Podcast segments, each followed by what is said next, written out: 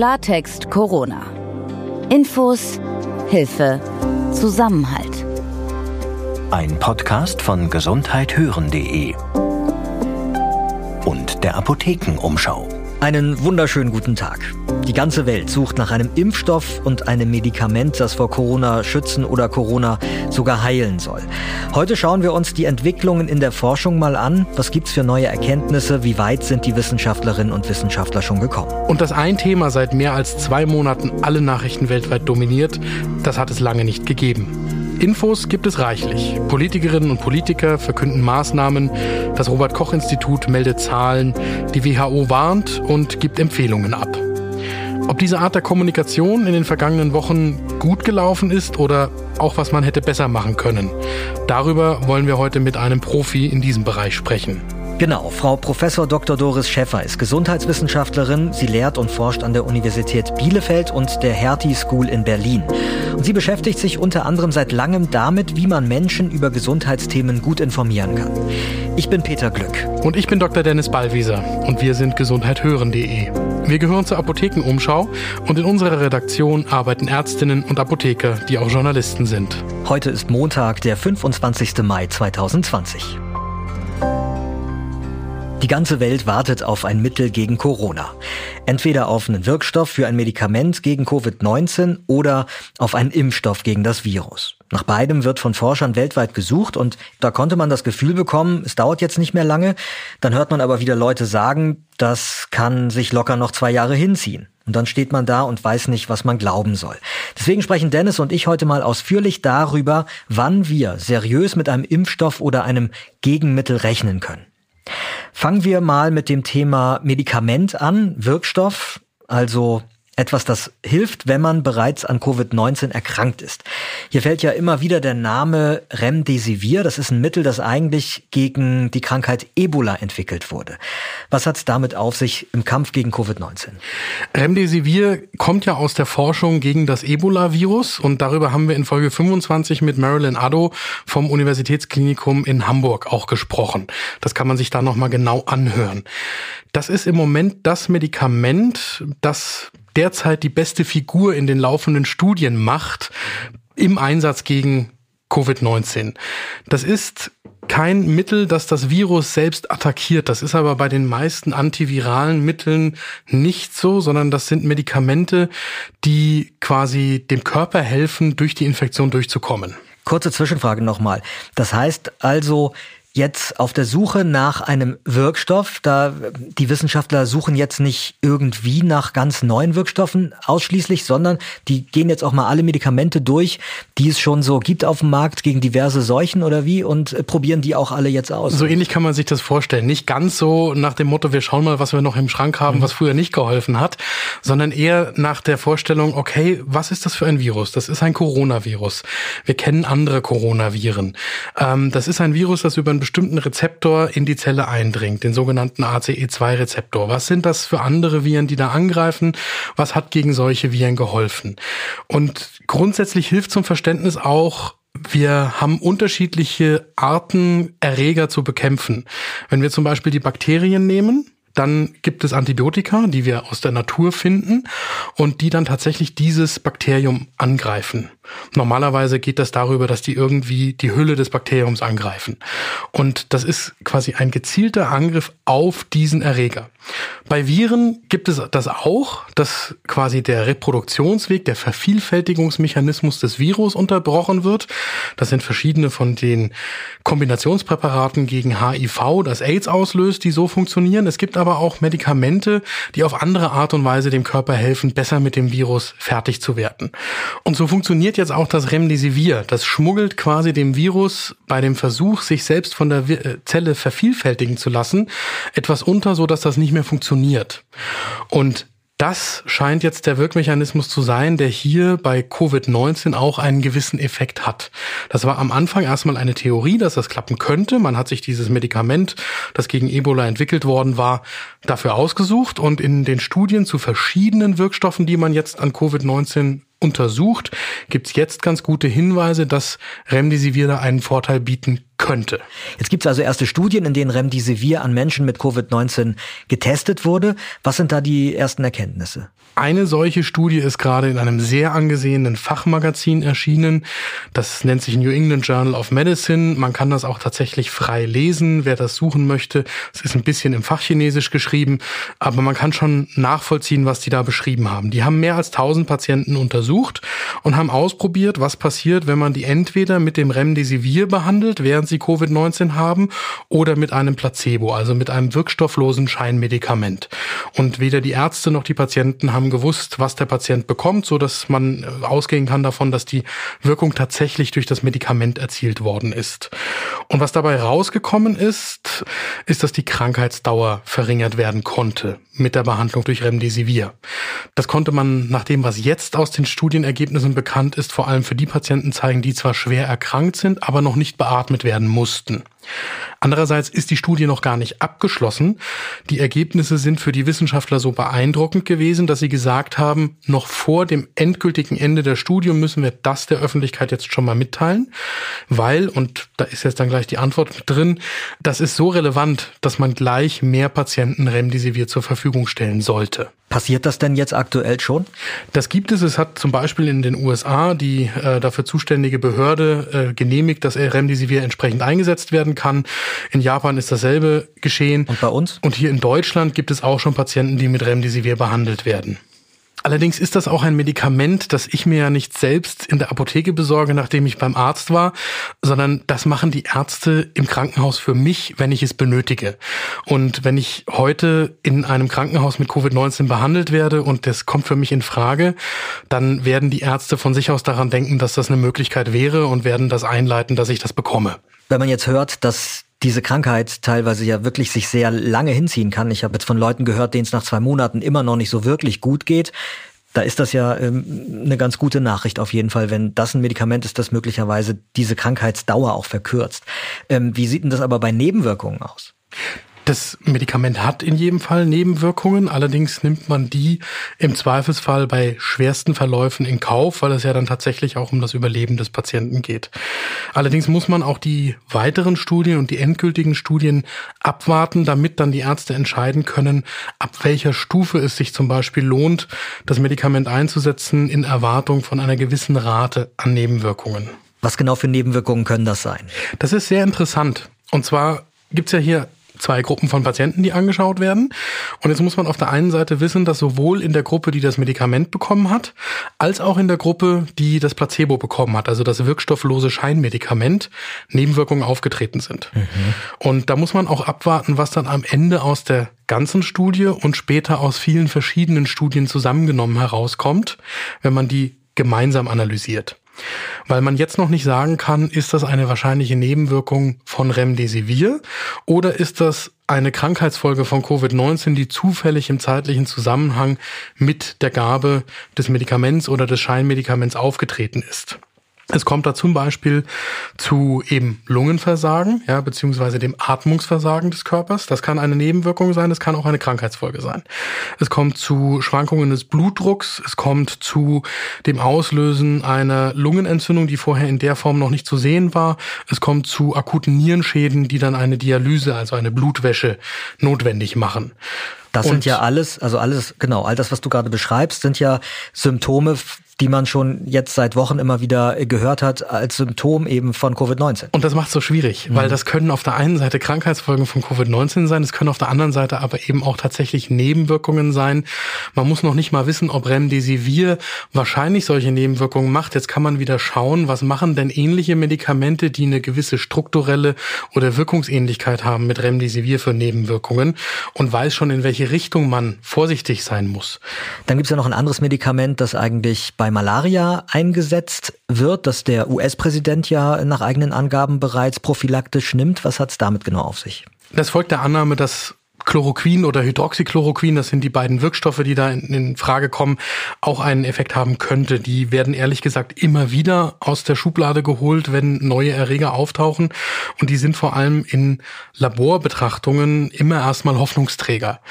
Wo das normalerweise endet, ist, wenn man sich dann anschaut, wie viel von den Wirkstoffen Patienten zu sich nehmen müssten, weil es dann fast immer so ist, und so ist es auch hier, dass die Nebenwirkungen die erwünschte Wirkung deutlich in den Schatten drängen.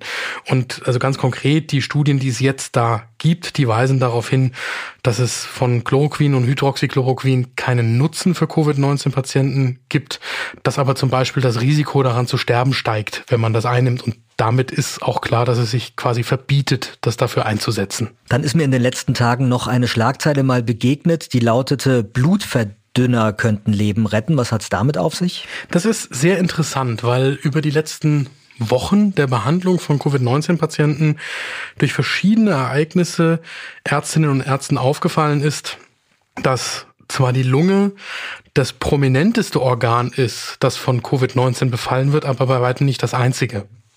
Und es gibt einen verbindenden Faktor bei den anderen Organen, die angegriffen werden, und das sind immer wieder die Blutgefäße oder das Blut selbst.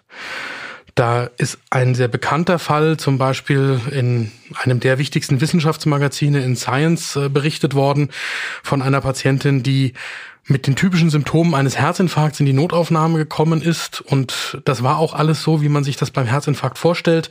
Als die Ärzte die Patientin dann untersucht haben, haben sie aber die Engstelle in den Herzkranzgefäßen, die zum Herzinfarkt dazugehört, nicht gefunden. Und worauf sie gekommen sind, ist, dass die Patientin aber eben an Covid-19 erkrankt ist. Worauf deutet das hin? Das deutet darauf hin, dass bei Covid-19 die Erkrankung der Gefäße oder die Fähigkeit des Blutes nicht zu verklumpen betroffen sein könnten. Also Blut kann ja nur fließen und Atmung zwischen der Lunge, wo der Sauerstoff drin ist, und dem Blut, das den Sauerstoff aufnehmen soll, kann nur stattfinden, wenn das Blut nicht verklumpt. Wenn jetzt eine Erkrankung wie Covid-19 zum Beispiel dazu führen würde, dass das Blut stärker verklumpt, als es normal ist, dann kann das die Atmung beeinträchtigen. Das könnte erklären, weshalb es Patienten gibt mit Covid-19, die vor den Ärzten sitzen und nicht in Atemnot zu sein scheinen. Wenn man aber den Sauerstoffsättigungsgrad im Blut misst, die Ärzte die Hände über dem Kopf zusammenschlagen, weil die in ganz bedenklichen Regionen unterwegs sind. Ja, also der Körper gelesen, kriegt ja. schon lange nicht mehr genügend Sauerstoff ins Blut. Der Patient merkt es aber noch gar nicht. Und Darauf zielen jetzt Versuche ab, Patienten zu behandeln, beziehungsweise auch Erfolge, Patienten zu behandeln mit sogenannten Blutverdünnern, die ja normalerweise nicht das Blut verdünnen, das ist so ein bisschen schiefes Bild in unserer Sprache, sondern die normalerweise eben die Gerinnungsfähigkeit des Blutes unterbrechen, ja, also die dafür sorgen, dass das Blut bessere Fließeigenschaften hat. Und das macht man sich dann hier zunutze, indem es verhindert, dass es Folgeschäden sowohl in der Lunge als auch in anderen Organen gibt. Auch da laufen aber natürlich noch die Studien, also das sind jetzt Hinweise und die sind auch alle sehr logisch zu erklären. Aber ob das dann einen nennenswert großen Erfolg haben wird, auch das wissen wir dann erst hinterher. Okay, dann lass uns jetzt bitte nochmal ausführlich auf das Thema Impfstoff blicken. Da werden ja auch schon Studien durchgeführt. Ich habe sogar schon Bilder gesehen von Menschen, ich glaube in den USA, denen mutmaßliche Impfstoffe versuchsweise gespritzt wurden. Was ist da los? Das ist sehr wahrscheinlich, weil tatsächlich weltweit fast 140 Impfstoffprojekte derzeit laufen in einer Geschwindigkeit, die vorher nahezu unvorstellbar war. Also früher hätte man gesagt 10 bis 20 Jahre, dann hat man einen Impfstoff. Im Moment geht das Wettrennen ja so weit und das ist ein gutes Wettrennen, ob man es vielleicht sogar noch vor dem Frühjahr 2021 hinbekommt. Es gibt im Moment Diskussionen darüber, ob es sogar schon im Herbst 2020 funktionieren könnte. Ich würde das immer mit einem großen Fragezeichen versehen, weil da ja noch die Prüfungen ausstehen. Erstens, ob der Impfstoff das Gewünschte tut, nämlich die Erkrankung mit Covid-19 zu verhindern. Und zweitens, ob er dabei auch sicher ist, also gut verträglich. Und Immerhin zwei Unternehmen sind aber sogar schon in Deutschland soweit. Also das eine ist schon seit Ende April hier am Austesten eines genbasierten Impfstoffes und das andere Unternehmen fängt im Juni an damit. Weltweit laufen aber schon bei einigen Projekten die klinischen Studien an Freiwilligen, denen dieser Impfstoff schon einmal injiziert wird. Da geht es im ersten Schritt darum zu sehen, ob er verträglich ist und im zweiten Schritt geht es dann darum zu sehen, ob er auch das tut, was er tun soll. Es bleibt also wirklich gewissermaßen spannend, wie schnell die Forschung hier sein wird. Bei den Nachrichten, da kann man mittlerweile sagen, dass seit Wochen, wenn nicht seit Monaten täglich Neues zum Thema Corona auf uns einprasselt und viele Menschen, die überfordert das mittlerweile. Die wissen nicht, wem oder was sie eigentlich glauben sollen. Wir wollen heute darüber sprechen, wie die Kommunikation beim Thema Gesundheit in den vergangenen Wochen eigentlich gelaufen ist und wo da möglicherweise auch Fehler gemacht worden sind. Dazu haben wir heute Frau Professor Doris Schäffer zu Gast. Sie forscht zum Thema Gesundheitskompetenz an der Uni Bielefeld und der Hertie School in Berlin. Frau Professor Schäffer, ich grüße Sie und vielen Dank, dass Sie sich die Zeit nehmen, mit uns heute über dieses Thema zu sprechen. Ja, ich begrüße Sie auch herzlich. Also wir wollen Sie gern erstmal ein bisschen besser kennenlernen. Ihr Forschungsthema ist Gesundheitskompetenz. Was kann man sich darunter eigentlich genau vorstellen? Ja, das Forschungsgebiet Gesundheitskompetenz kommt nicht aus Deutschland, sondern es kommt aus Amerika und es heißt dort Health Literacy. Und Health Literacy heißt wörtlich übersetzt Gesundheitsalphabetisierung, könnte man sagen. Und das deutet an, woher das Gebiet kommt. Es kommt aus der Alphabetisierungsdiskussion und man ist dort der Frage nachgegangen, was es für Menschen mit eingeschränkten Lese- und Schreibfähigkeiten bedeutet, sich im Gesundheitssystem zu bewegen und Gesundheitsinformationen so zu verstehen, dass man auch sozusagen den Hinweisen der Ärzte und anderer Gesundheitsprofessionen wirklich folgen kann, um wieder gesund zu werden.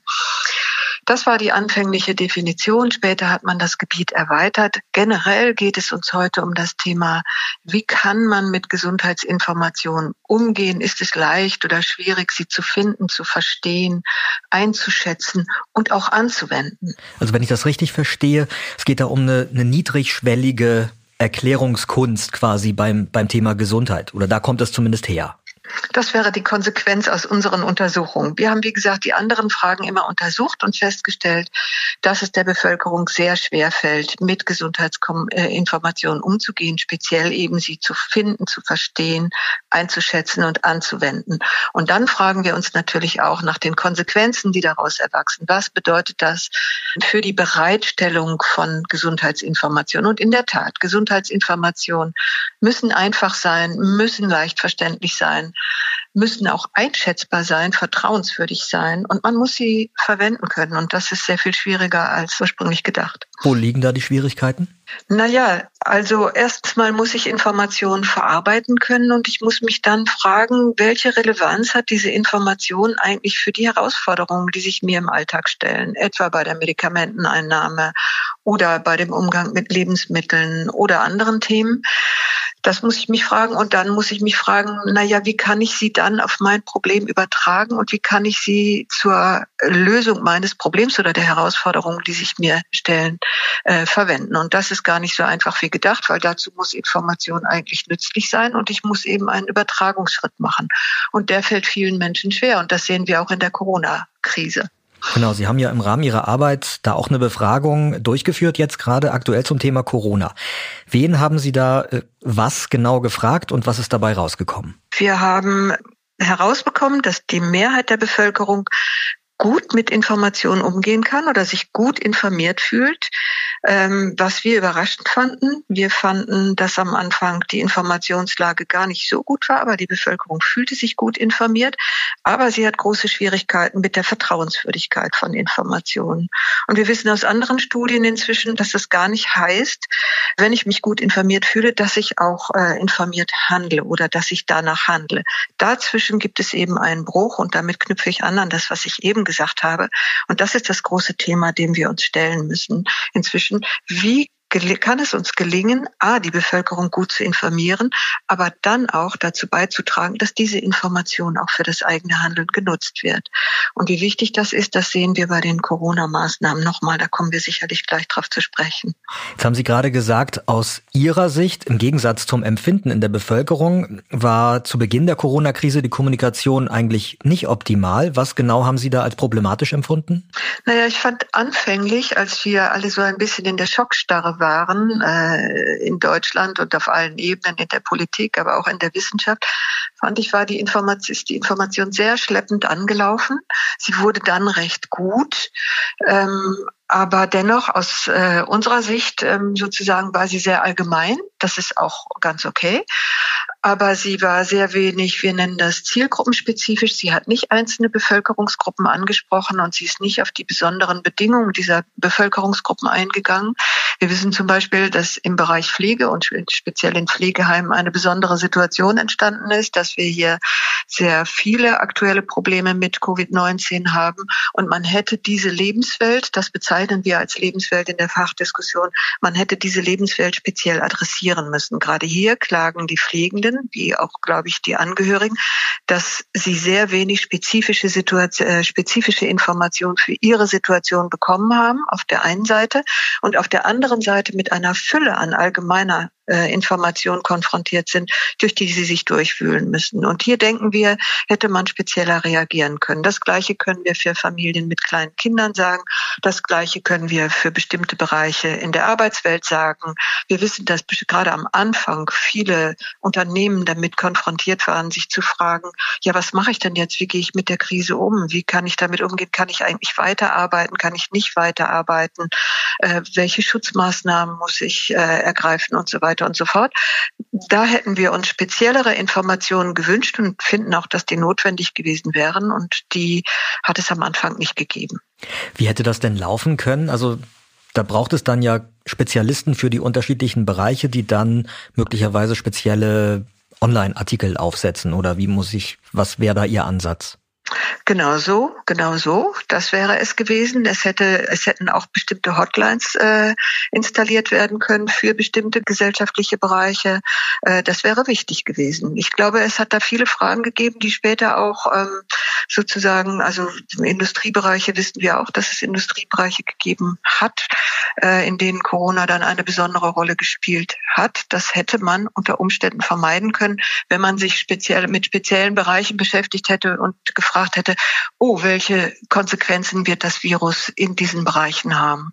Ich würde gerne noch mal kurz zurück auf eine etwas allgemeinere Ebene kommen mhm. und da eine Beobachtung mit Ihnen diskutieren. Die Kommunikation die große der Politik, die, mhm. die hat sich, hat sich ja im Laufe der Monate verändert. Am Anfang, das so im Januar, da haben sich die Politiker und andere Entscheidungsträger noch ziemlich entspannt gegeben und dann gab es irgendwie plötzlich einen Kurswechsel oder wie haben Sie das wahrgenommen? Ja, Sie haben sich erst entspannt gegeben. Ja, und dann natürlich, aber auch erst dann ist ja das ähm, sozusagen das Ausmaß des Risikos klar geworden ähm, ja, da hat es dann einen Kurswechsel gegeben. Hinterher hat es ja weitere Kurswechsel gegeben.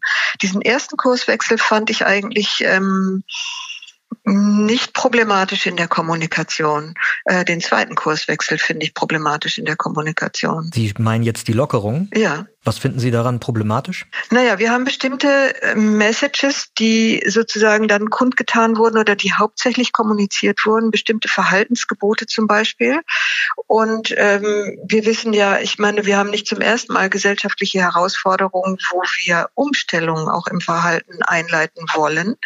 Und wir wissen, dass ähm, solche Prozesse immer und immer wiederholt werden müssen, dass sie langfristig laufen müssen und erst dann sintert es auch so in das Bewusstsein und das äh, ein, dass es verhaltensrelevant werden kann. Das ist eine zweite Dimension. Es muss also auf meine Situation zugeschnitten sein, aber ich brauche auch immer Wiederholungen und die Nachrichten oder die Messages müssen dauernd kommen und alle Kanäle müssen ausgeschöpft sein.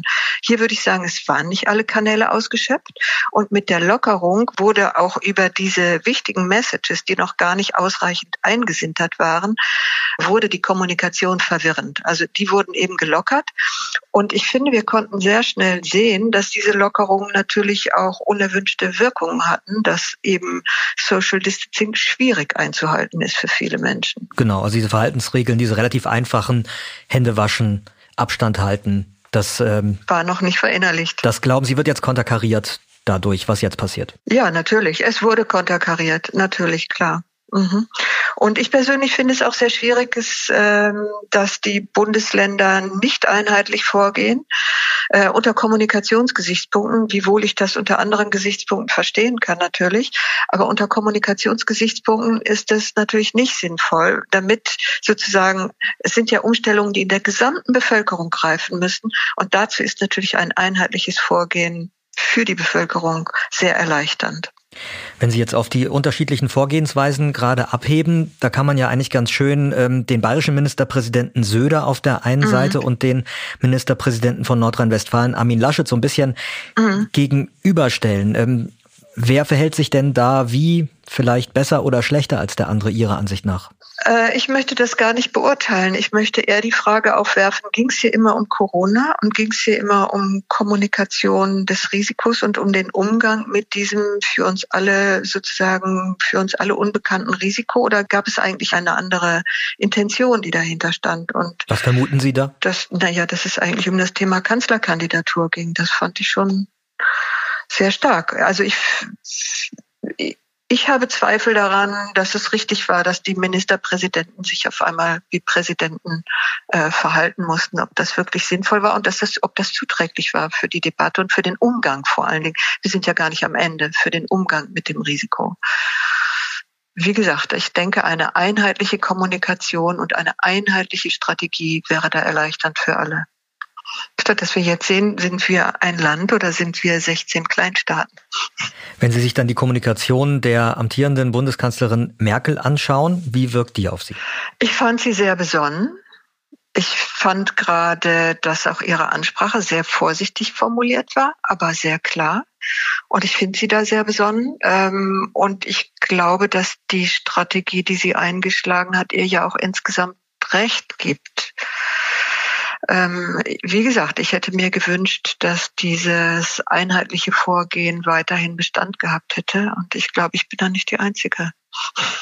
Eine Frage, die mir die letzte Zeit nochmal verstärkt gekommen ist, das ist die Frage, wie wichtig Ehrlichkeit eigentlich ist, wenn es um so ein Thema wie die Pandemie geht. Denn die Gefahr ist ja, dass Menschen, wenn man sie mit Fakten konfrontiert, die noch neu sind, dass Menschen auch in Panik versetzt werden. Wann sagt man am besten, wie viel? Gibt es da irgendwie sowas wie eine Faustregel? Ich glaube, dass es bei dieser Pandemie gar keine Faustregeln gibt, ehrlich gesagt, weil wir in einer uns unbekannten Situation sind. Und wir müssen mit hochgradig gesellschaftlich in allen Bereichen und auf allen Ebenen mit Unsicherheit umgehen. Und deshalb finde ich es Ehrlichkeit richtig und wichtig.